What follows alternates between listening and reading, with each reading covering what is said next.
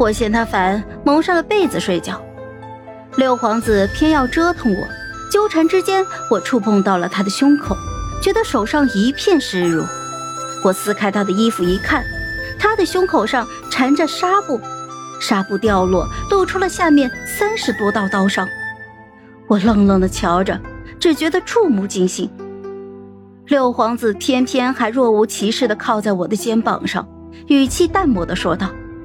我独自睡的这些日子，午夜梦回，只觉得自己如同行尸走肉，只觉得疼痛提醒我还活着。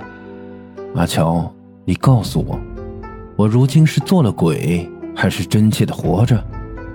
不知道怎的，我的眼泪哗哗的往下流。我后知后觉的想着，六皇子被幽禁青石轩长达三年，他对于我来说，只是师傅托付的一桩差事。而我对于他来说，却是照进青石轩的一道光。我哭得喘不上气，只觉得难受。六皇子挨着我，看着我哭，他却在笑。黄阿强，记好了，以后离我一日，我就伤自己一刀。看着你这样哭，我却觉得高兴。自那晚以后，我再也不敢天天跑出去玩了。就算出去，也必须在天黑之前回景明宫。眼看着我们就在景明宫度过了两年，六皇子，哦不，萧奇义，他再不让我喊他六皇子，私下里都让我喊他名字。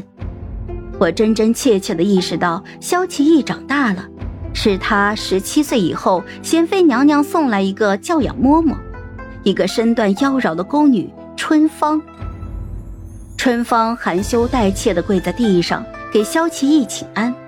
我偷瞄着她鼓囊囊的胸脯，还有玲珑有致的曲线，又含泪看了看自己的小笼包。这两年日日束胸，我的包子都缩水了。还好每日沐浴的时候，我会给自己按按，不然等出宫的时候，我真成前后一样平坦的小太监了。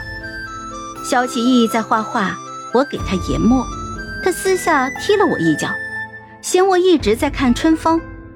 教养嬷嬷说了一堆有的没的，我算是听懂了，意思是萧齐义都十七了，整日里还是一个小太监贴身伺候，传出去不像话。